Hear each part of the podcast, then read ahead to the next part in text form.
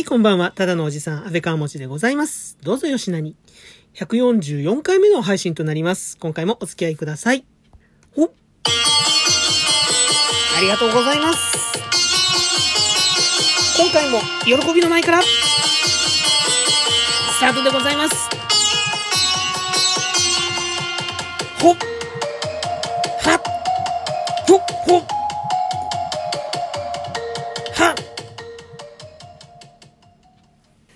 はい。ということで、喜びの前からスタートでございます。そうです。お便りの方いただきました。ありがとうございます。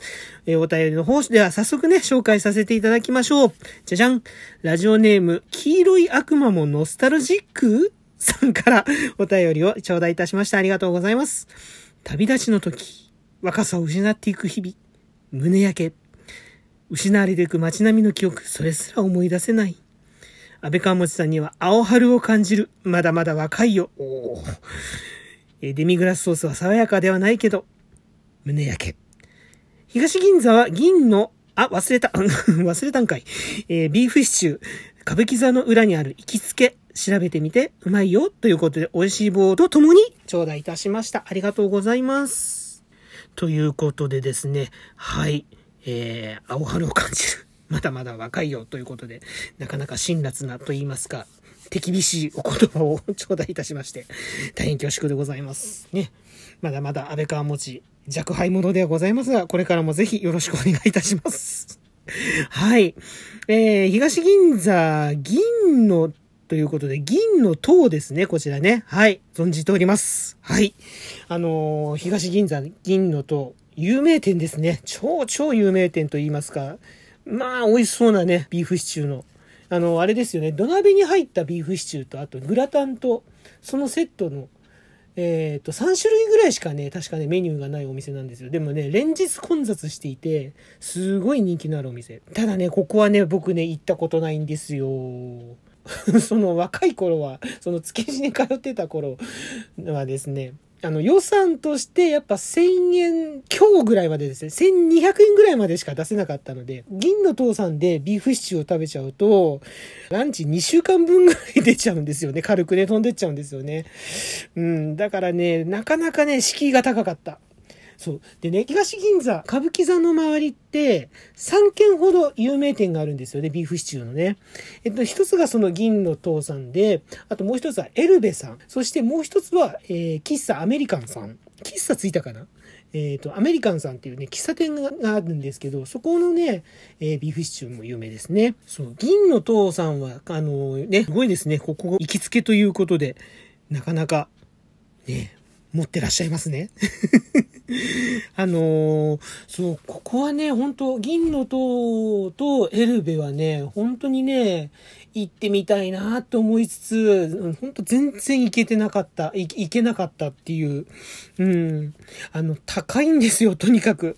いや、もう本当ね、すごい美味しそうなの、美味しいんだろうなっていうか、もう、絶対美味しいに決まってるっていうお店なのに、ちょっとね、やっぱり敷居が高くていけませんでしたね。その後、ちょっとやっぱりもう、ね、社会人になっちゃってからはもう、割ともう銀座から離れちゃって、うん、それこそ丸の内だったりとか、新宿だったりとか、蒲田だったりとかなんで、ね、なかなかこっちには行く機会がなくて、そう、だからまあ、そうですね、本当コロナが明けてからね、たまにはちょっと行ってみようかな、なんていう気にもなりますけどね。エルベさんだとね、若干安いんですよね、銀の父さんよりもね。あの、エルベさんも、やっぱりこう土鍋に入ったね、ビーフシチュー。がで出てきて、ここもね、割と本当有名な、割とっていうか本当にね、有名なお店で、うん、どっちも美味しそうなんですよね。あとそう、もう一つのそのアメリカンというお店なんですけど、基本的には喫茶店で、ここはね、ビーフシチューよりも、あの、サンドイッチがね、有名なお店なんですよ。どういう有名かっていうと、ものすごいでっかいサンドイッチなんですよ。分厚いパンに中身がドカッと入ってて、それで、あの、400円、一つ400円とかね、テイクアウトだと。うん、お店で食べるともうちょっとするのかな？それが2つぐらいついてたりとかして、とにかくすっごいボリュームのお店で、で、そのサンドイッチが有名なんですけど、実は隠れた名物として、ビーフシチューランチっていうのがあるんですよね。で、ここはね、あの、うちのね、お袋がね、一度友達と歌舞伎座に歌舞伎を見に行った帰りに寄ったことがあってて、で、そのビーフシチューがとってもや美味しかった。で、銀、お袋もその銀の塔とかエルベの存在は知ってたんだけど、ちょっと高いわねって。で、そんなに言うほどビーフシチューは好きではない。嫌いではないけど、あの、そんなにお金出してまで食べたくないっていう人だったので、デミグラスは好きなんだけど、ビーフシチューにはあまり魅力を感じてなかった人なので、うん、だからそこでビーフシチューランチを食べた時にすごく美味しかったよ、つって。で、一度ね、あのー、これは病院の帰りだったかな、ちょっとよく覚えてないんだけど、やっぱりあの、ちょっとこう、付き添いでね、あの、都心の方に出た時に、帰りに銀座に出て、うん、ご馳走してあげるから、美味しいから、ついてきなさいってって言われて、歌舞伎座の方までテケテケテケテケついてったんですけど、ちょうどね、定休日でお休みだったんですよね。だから、そう、そこもね、その、アメリカンも入れてないんですよ、僕。うん、なんかね、東銀座はね、特に歌舞伎座の周りはね、あんまり縁がないみたい、僕。美味しい店いっぱいあるんですよね、あの辺は。東銀座は。あとあの、これ洋食屋さんじゃないけど、あの、ナイルさんっていう有名な、あの、日本にカレーを持ち込ん、インドカレーを持ち込んだ一番の最初の人だって言われてる、とっても有名なナイルさんっていう方の、レストランナイルっていうカレー屋さんがあったりとかしてね、そこもね、惹かれてたんですけどね、なんか、なんかこう、入れなかったんですよね。うん。なんか、いや、今日は違うな。また今度にしようって。いや、今日も違うな。また今度にしようみたいな感じで、通り過ぎてばっかりで。うん、そこも今度また、こん、ね、コロナ明けたら本当にそこも、ナイルさんのカレーも行ってみたいなと思いつつ、ちょっとカレーは胃もたれが心配だなって、デミグラスよりも胃もたれが心配だなっていう感じもしますけどね。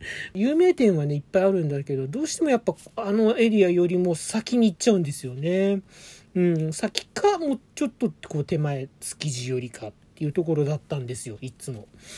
なのでね、まあ、今はね、もうだいぶ、銀の塔もちょっと敷居高いかなとも思うけど、でも、まあ、この年になったら、そんなにちょっと、ね、夜質素にすればいいから、ランチで行ってみたいなとか、ちょっとね、そんなこと思いました。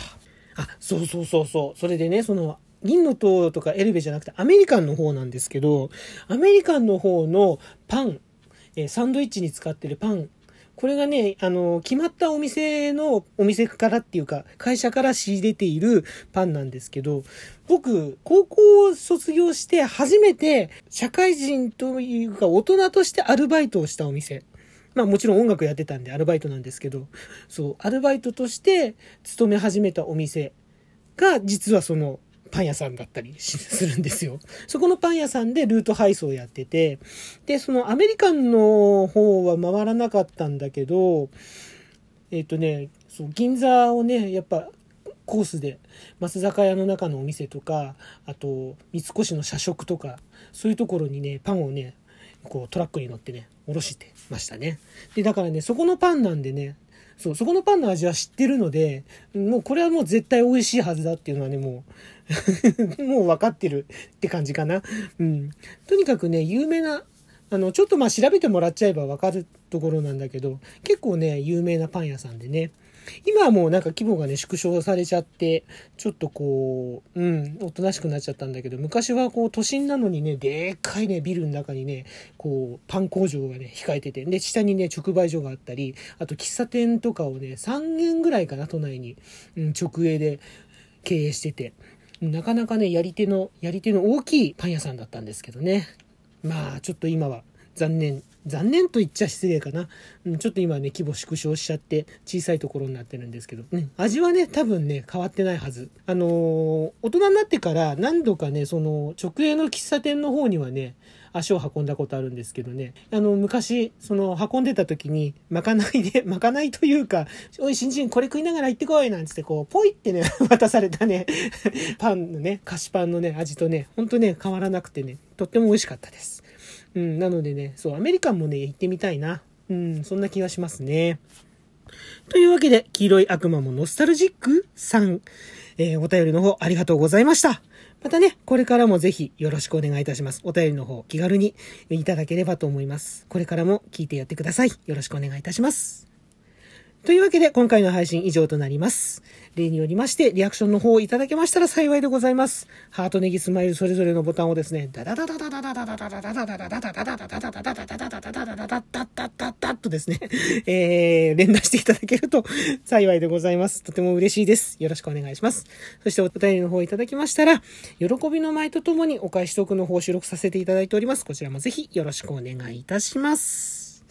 というわけで、ここまでのお相手、安部川町でございました。今回も最後までお付き合いいただきましてありがとうございます。ではまた次の配信でお会いしましょう。